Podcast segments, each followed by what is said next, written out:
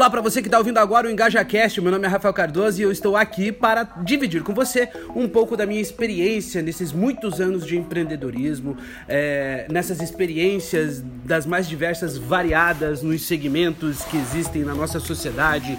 É, eu como um produtor de conteúdo, eu como um especialista em audiências, em construir audiências em redes sociais principalmente, eu que tenho é, certas habilidades e vivências de criação com linguagens audiovisuais e também outras formas de produção de conteúdo, eu sempre trago é, aqui no EngajaCast alguma maneira para contribuir com o teu dia a dia, com a prática do teu negócio, para que você tenha muito mais é, condições de acelerar o seu negócio da melhor forma possível, né? E dentro da sua, da sua realidade. Até porque não adianta nada a gente tentar aqui criar alternativas que fujam da tua, da tua realidade, né? Eu trabalhei inclusive já com várias realidades diferentes, desde as realidades que tem muito investimento para fazer qualquer tipo de produção de conteúdo e realmente essa produção de conteúdo virar negócio, né? virar é, resultado de venda, de maior receita e aquelas realidades que praticamente não tem investimento e a gente precisa lapidar os investimentos a partir da criação de conteúdo. Enfim, o que eu trago para você sempre aqui no EngajaCast é isso, um pouquinho daquilo que eu posso te ajudar é, com as minhas experiências. E hoje, depois de muito ouvir, 2017, gente, foi um ano extremamente é, acelerado do ponto de vista de produção de conteúdo. No entanto, produções de conteúdo é, que talvez não tenham impactos e relevâncias de resultados, né? Uh, no ano de 2007 também a gente ouviu muito sobre inbound, é, inbound marketing, né? Ou estratégias uh, para gerar engajamento, ou também, que mais? Eu ouvi, ouvi muitos termos em 2017 sobre produção de conteúdo. E uma das coisas que mais me chamou a atenção, inclusive, foi a massificação de produção de cursos EAD. É, e dos mais variados e dos mais diversos cursos EAD, tá? É, nós temos aí desde produções de cursos ligados a faculdades e a universidades, né? É, principalmente usando as, a, as a, a, como é que fala? É, usando, enfim, criando cursos que sejam pós-graduação, que sejam pós-médio, que sejam técnicos, isso atrelados a universidades e faculdades. E também, é, eu, eu também vi mestrado também, se eu não me engano, à distância. Quando eu falo assim curso à distância, gente, não é aquele curso tradicional que você provavelmente já deve saber que existe no mercado e que é um recorrente há anos, que é aquela história de você fazer mestrado, fazer pós-graduação com cerca de 80% ah, associado a apostilas e exercícios online, 20% presencial ou 10% presencial e 10% em vídeo. Não é isso. Quando eu falo produção de conteúdo, é, produção de curso, eu falo principalmente sobre produção de curso à distância, focado totalmente na produção de vídeos. Então você tem aulas estruturadas de vídeos. Praticamente todo o curso é isso, tá? E é isso que eu acho que é relevante dentro do setor de educação à distância. Eu não, eu não entendo como relevante cursos à distância que focam exclusivamente em conteúdo impresso ou conteúdo é, escrito, porque eu não entendo que isso vá gerar ou vá suprir a experiência de ter uma pessoa ali falando com você, mesmo que não seja ao vivo, que seja gravado, mas a, a, a condição da gente aprender com pessoas nos ensinando é, sei lá, não, não existe nem comparação em relação à tua própria experiência numa leitura, né? Tudo bem que leituras, elas são essenciais. Eu gosto muito de ler, leio muitos livros, leio muitos materiais didáticos, mas eles não, eles não substituem professores, eles não substituem pessoas falando é, e te dando o conhecimento, experiência e vivência que elas tiveram, né? Então, quando a gente tem, é, quando eu falo sobre cursos à distância, então eu estou falando nesse formato, que é um formato full time vídeo, né? 100% vídeo, ok? Compreendendo então que nós temos esse, esse, essa combinação entre nós dois, você escutando e eu falando, sobre o que eu entendo por curso à distância, agora você vai começar a entender uh, o, o, o título deste, deste episódio, né? Como saber ou vamos lá, vamos, vamos formatar junto esse título. Obviamente você já sabe o, o, título, mas eu estou agora formatando ele, uh, refletindo também, né? É, como eu devo saber ou quando eu devo saber a hora de montar um curso, né? É, eu, eu, tem muita gente, inclusive, que chega para mim e fala: Rafa, eu quero montar um curso e quanto custa montar um curso? Eu, Caraca, bicho, ok, eu sei que o teu, a tua preocupação é viabilizar a tua ideia, porém, qual é a tua ideia, né? Uh, então vamos lá. Que curso montar? Né? Que curso à distância montar? Lembrando também que uh, você vai encontrar muitas referências de curso à distância como infoprodutos, tá? É, uma importante, uma importante é, é, é, análise que você tem que fazer dentro dessas perguntas, afinal de contas, você quer realmente montar um curso, né? Senão você não estaria escutando provavelmente esse episódio.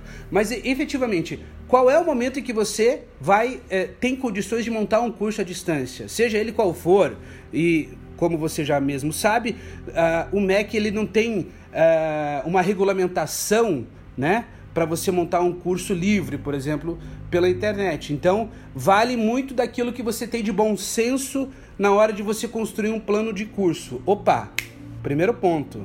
Acabei de falar, plano de curso. Você tem um plano de curso? Você sabe o que é um plano de curso? Você já ouviu falar num plano de curso?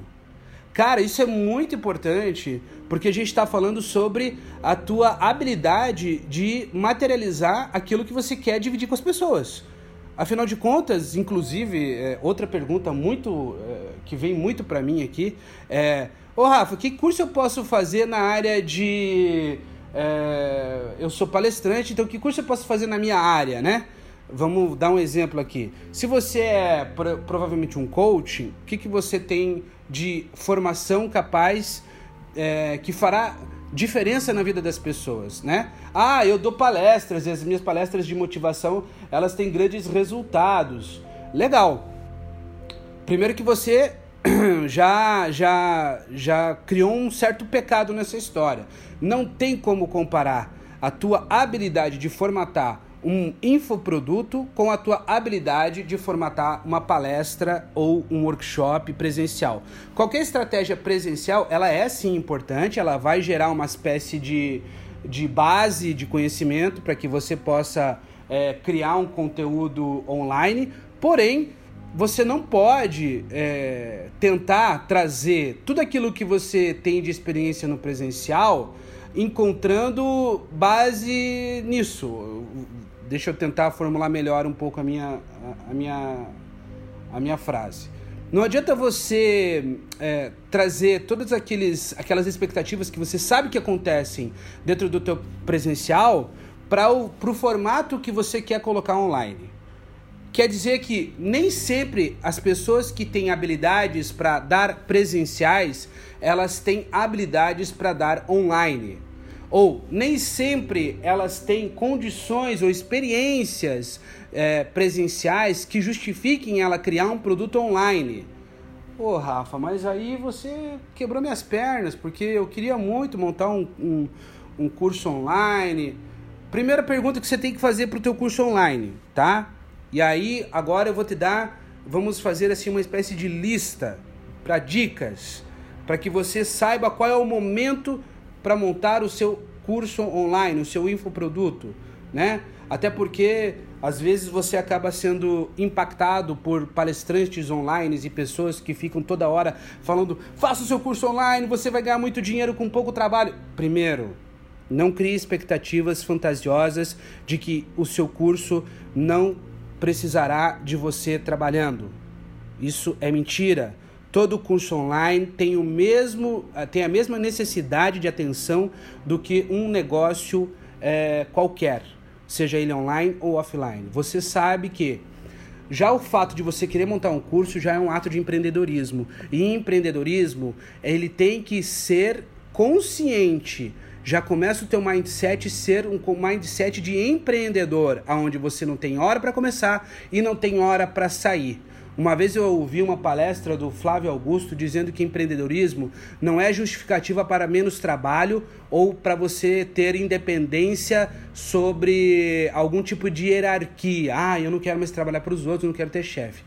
Isso é fantasia. Então, primeiro ponto, você tem que parar de fantasiar esse universo para você realmente colocar a mão na massa. Mas eu sei que você provavelmente já tem a cultura do empreendedorismo no seu DNA. Porque quem se preocupa em montar um curso online, praticamente ele já está nesse universo há algum tempo em outro formato, seja num formato de, de workshop, seja num formato de palestra, seja num formato até de, de consultoria, ok?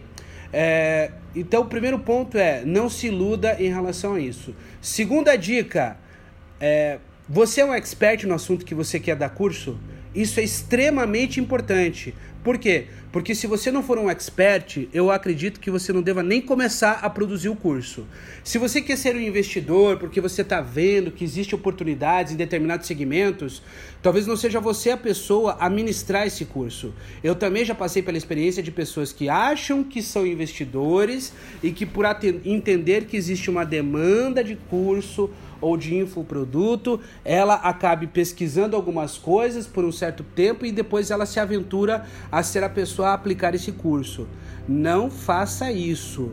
É muito arriscado, porque você vai investir um volume gigante de energia para tentar criar ali uma base de conhecimento raso sobre aquilo que você quer falar e você vai gastar muito dinheiro produzindo esse curso, por quê? Porque a, a, a, a execução do curso ele passa diretamente pela tua habilidade. Então você gasta muito dinheiro, gasta para produzir o curso, gasta muita energia, gasta muito tempo, coloca no ar, as pessoas não vão gerar adesão, porque elas vão perceber que você tem um conhecimento é, raso, tá? E você estará suscetível a ser sim avaliado pelas pessoas quando você colocar esse produto online. Entendeu? Então, a minha sugestão é, se você não é um expert, então o teu negócio é ser um investidor de talentos e aí você tem uma outra dinâmica. Agora, se você é um expert, beleza, legal. Então você também está no caminho certo para montar o teu infoproduto, para montar o teu curso à distância, beleza? É... Terceira dica. Terceira dica. O mais importante é qual é sua proposta de valor. Quando você está idealizando o seu curso à distância, quando você está idealizando o seu infoproduto, afinal de contas, o que acontecerá com as pessoas que comprarão o seu curso? Elas terão uma transformação, elas aprenderão alguma coisa que é relevante para a vida delas, elas terão a, a, a melhores habilidades ou elas terão melhores esclarecimentos sobre algum ponto de vista que tornará isso impactante na vida delas?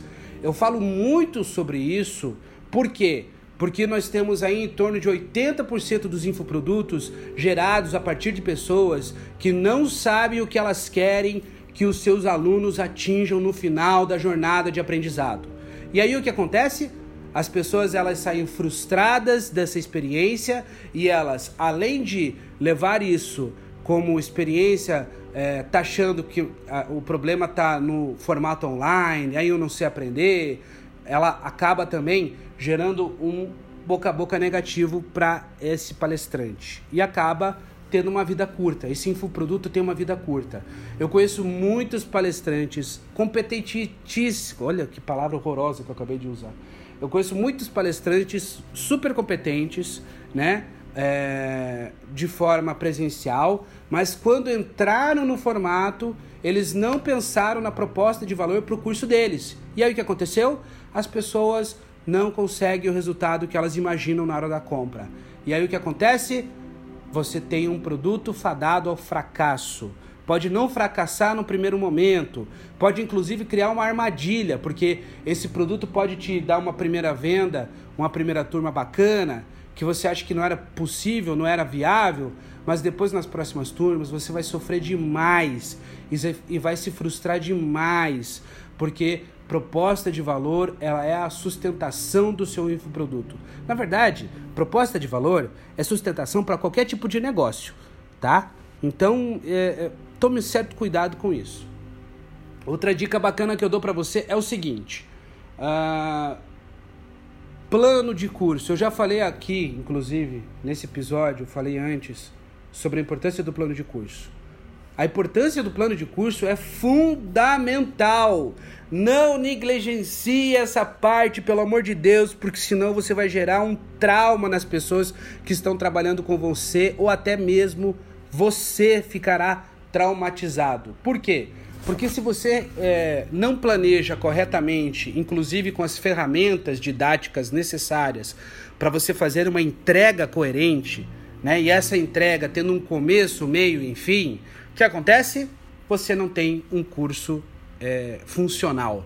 Você não tem um curso fácil da pessoa se encantar durante todo esse processo, durante toda essa jornada. Você vai dar para ele conteúdo é, desorganizado, fazendo com que ele fique extremamente incomodado. Pode não falar para você, mas com certeza ele vai ficar, né?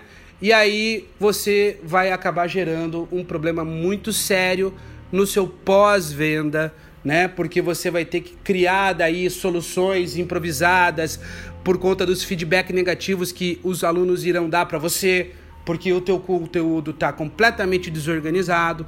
Então, o plano de curso ele é fundamental para você começar essa jornada. Você tem que montar esse plano de curso. Nesse plano de curso você encontra inclusive a sua proposta de valor esse plano de curso, de curso é uma espécie de mapa para que as pessoas que estão trabalhando na produção do teu curso, elas também entendam aquilo que você idealizou. E se você não tiver minimamente um documento organizado com o conteúdo que você quer produzir e depois esse conteúdo que será organizado para a entrega e esse conteúdo que será organizado para ser também um fato argumentativo de venda para o teu curso, o que, que acontecerá? Você também terá consequências muito frustrantes no futuro muito próximo, né? Então, por favor, tenha o cuidado de organizar um documento, fazendo uma espécie de organização do seu conteúdo didático, ok? Outra dica importante, muito importante eu acho também. Não adianta você querer otimizar, né? Não adianta você querer otimizar a produção do seu curso, tentando aí é, fazer uma espécie de é, economia, né? Usando aí é, ferramentas amadoras para você entregar um curso que tenha provavelmente um conteúdo extraordinário. Afinal de contas, você é um você é um profissional extraordinário. Então, não adianta nada você ser extraordinário, ter o conhecimento ser extraordinário, você ter uma proposta de valor extraordinária, você ter um plano de curso organizado, tudo certinho, e na hora de produzir, você vai usar o teu celular, não vai usar tripé, você não vai ter cuidado com o áudio, o áudio teu vai ficar chato, vai ficar incomodando, vai ter um chiadinho no fundo. Então o adequado é você se programar, né? Se você não tem um investimento mínimo adequado para contratar uma produtora ou para contratar uma agência que tem a habilidade de produzir isso, então eu acho que você tem que esperar um pouco, né? Não é agora então o seu momento de produzir. Por quê? Porque depois também, no pós-venda, os alunos também vão começar a se incomodar, né? Se você tiver uma imagem boa, bonita, com um cenário bacana, não necessariamente precisa ser um cenário produzido, mas ter uma sensibilidade na hora de escolher esteticamente o cenário, ter uma sensibilidade de produzir o áudio adequadamente, ter um, um assistente de direção ali, ou ter uma pessoa dirigindo o teu material didaticamente. Afinal de contas, às vezes você tem alguns insights, outras vezes outras pessoas podem te ajudar com insights. Então, faça adequadamente essa produção para que você também não perca energia, tempo e dinheiro. Afinal de contas, mesmo você usando recursos muito, muito simples, também requer dinheiro tá? E também você precisa de uma equipe, né? Você precisa de uma equipe para trabalhar com você. Afinal de contas, você não vai. É ilusão, gente, pelo amor de Deus. Olha, nos 20 minutos desse podcast, eu vou te dar uma dica que eu aprendi na carne. É ilusão você achar que vai fazer todo o processo de criação de conteúdo, de, de criação de curso e depois vai aprender a vender sozinho sem uma equipe. Você precisa de uma equipe. Você tem que arranjar pessoas que tragam para você competências que você provavelmente não tenha, né? Afinal de contas, você tem que se preocupar com o conteúdo. Mas e quem vai vender? Quem são as pessoas que vão organizar essa máquina de venda para que você possa também atender os alunos no pré-lançamento, no lançamento, no pós-lançamento? Quem vai ser a pessoa que vai te ajudar a fazer uma espécie de atendimento para esses alunos? Porque durante toda a jornada de aprendizado existem sempre dificuldades de informações que precisam ser sanadas, né? E essas informações não é recorrente somente a conteúdo e, se tam e também é, e sim também a logísticas, formas de pagamento, problemas de, de faturamento. Cara, tem tanta coisa que pode acontecer que você não vai conseguir focar naquilo que você tem de melhor, que é entregar o conteúdo que você propôs. Então você precisa de uma equipe para te ajudar. É ilusão a quem é a pessoa que fala para você que é possível, que é viável, é mentira. É ilusão, tá? Não tem condições. Se você quer ter uma vida permanente nesse segmento de cursos à distância, cursos livres online, você tem que usar as habilidades que você tem de melhor e construir uma equipe para você, certo? Isso é importante também. Uh, outra dica importante: sempre esteja se preocupando com as suas próprias atualizações. Não é feio você também comprar infoproduto. Não é feio você também fazer cursos online principalmente cursos online que te entregam coisas, que te entregam conhecimento, seja na tua área ou seja na área que você queira se aperfeiçoar para gerar um, um pouco mais de habilidade naquilo que você está querendo fazer com curso à distância, tá? Eu acho que eu, é, claro, não é em 25 minutos que você vai aprender nesse EngajaCast, mas eu acho que aqui já vai te dar uma série de proteções para que você não tenha problema durante a jornada que você vai construir para produzir o teu curso, tanto no início com a preparação, no início com a organização, no início com a, com a idealização dos seus do seu conhecimento em formato didático, no teu plano de curso, na tua proposta de valor, até durante na produção, durante na, na venda e depois na entrega, tá? Eu espero ter te ajudado bastante nesse aspecto e se você tiver dúvidas realmente que eu sei que você tem, afinal de contas, esse, esse, esse negócio não é fácil. Manda para mim uma mensagem, não tem problema, ou então use os comentários aqui do podcast para você é, perguntar suas dúvidas, comentar, use o seu, é, dê o seu feedback aqui também sobre o que você acha que eu posso falar. É, você pode me encontrar também no BizLabcast, que está sempre disponível também, uma vez por semana, junto com o Marcos Pereira e com o Flávio Ferrer, né? A gente traz sempre conhecimento bacana sobre o que a gente enxerga no mundo dos negócios. E eu tenho certeza que você também vai curtir o BizLabcast, tá bom? Obrigado e a gente se vê no próximo episódio.